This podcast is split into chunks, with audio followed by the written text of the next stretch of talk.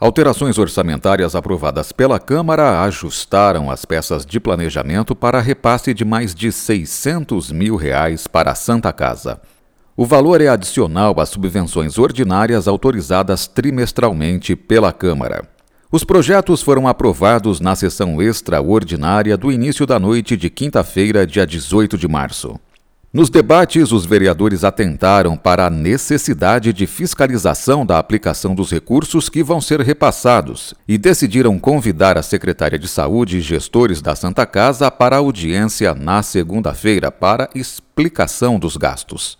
Considerando informações do plano de trabalho, o recurso servirá para ampliação da usina de oxigênio em 430 mil reais e aquisição de materiais hospitalares e remédios para o enfrentamento da Covid-19. O restante, ou seja, R$ 175.328,42.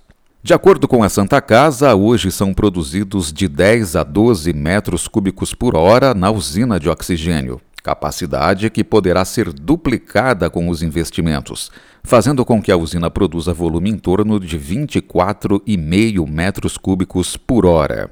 Com essa produção, cilindros da Secretaria de Saúde poderão ser invasados pela Santa Casa, diminuindo assim os custos do município.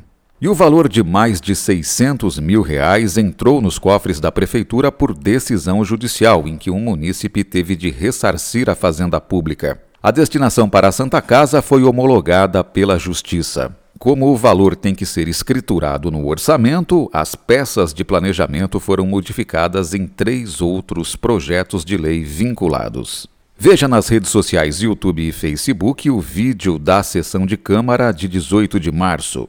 E em itapolis.sp.leg.br a pauta completa com o inteiro teor dos projetos aprovados na sessão. Flávio Moraes, Jornalismo, Câmara Municipal de Itápolis.